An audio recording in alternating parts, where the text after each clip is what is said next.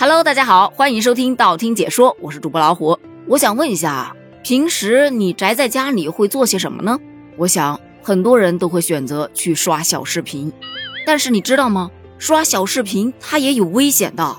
呃，当然，短视频本身可能不存在什么太大的危险，但如果你刷小视频的声音太大，那危险就大了。事情是这样的，在上海有一位陈女士，她有一天啊，在床上睡得好好的，就感觉旁边好像有个人在盯着她，一下子她就惊醒过来了，睁开眼睛一看，果然就看见一个短头发、黑衣服的男人在她的床边站着。她当时就想做起呼救啊。但那男子立马用一只手捂住了他的嘴巴，以制止他呼救；另一只手殴打他的面部。在陈女士挣扎反抗的过程当中，他机智的一口咬住了对方的手指，对方努力的把手拽了出去。陈女士是立马大声呼救，一看场面不可控了，那黑衣男子立马翻窗而逃。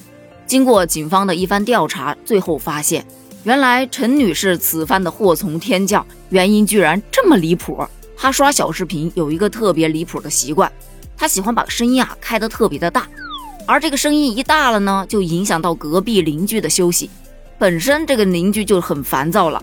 那天正好又喝了点酒，于是就想着进去吓唬他一下，这才有了半夜翻窗跑到陈女士家里去吓唬她的那一幕了。我不知道你是什么感觉啊，反正我看了这个新闻之后，我觉得果然是离谱啊。你觉得人家刷短视频声音大啊，影响到你休息，你去敲敲人家的门，跟人家说说，让他小点声，不行吗？非得采用这么极端的手段？这下好了，直接把自己成功的送进去了。短时间内应该是再也听不到陈女士大声的刷短视频了。就这件事还引发网友的热议，有人就说呀，这会不会就是他的目的呀？到里头去躲清静，只不过这代价着实有点太大了。而这个事件告诉我们。宅在家里刷短视频的时候，声音不要开得太大哟。但另外一个事件就告诉我们另外一个道理：在公司里面玩手机，声音也不要开得太大，不然会被辞退的哟。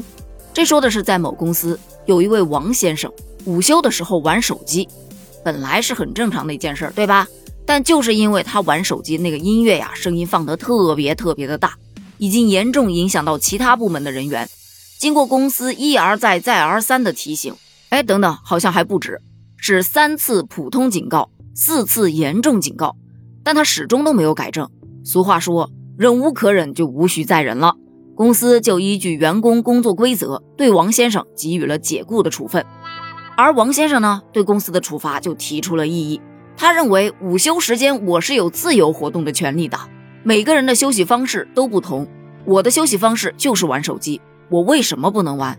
我通过午休玩手机的方式达到休息的目的，而公司却一直对我进行变相的打压或者是限制我的自由。于是他就提起了诉讼，要求公司支付他赔偿金十五万余元。而法院的判决出来之后，网友表示大快人心。法院就认为，劳动者虽然享有休息的权利，但理应以不影响其他人为前提，因双方对员工工作规则的真实性是没有异议的。所以公司据此将王先生辞退是合法合理的，所以驳回了王先生的诉求。在这个事件下，很多网友留下了自己的看法。哎呀，要是那些喜欢大半夜的在寝室里面放外放的室友也能被开除就好了。还有的说，这自己不听劝阻，影响到了别人，为什么要赔偿啊？公司可是给了七次机会啊，已经很好了。还有的就说呀，不仅外放，你还调那么大声儿。你真把公司当自己家了呀？哎，这个说法我得改正一下，在自己家里也不能外放，还声音放那么大声儿。不信你可以去问问上面那位陈女士。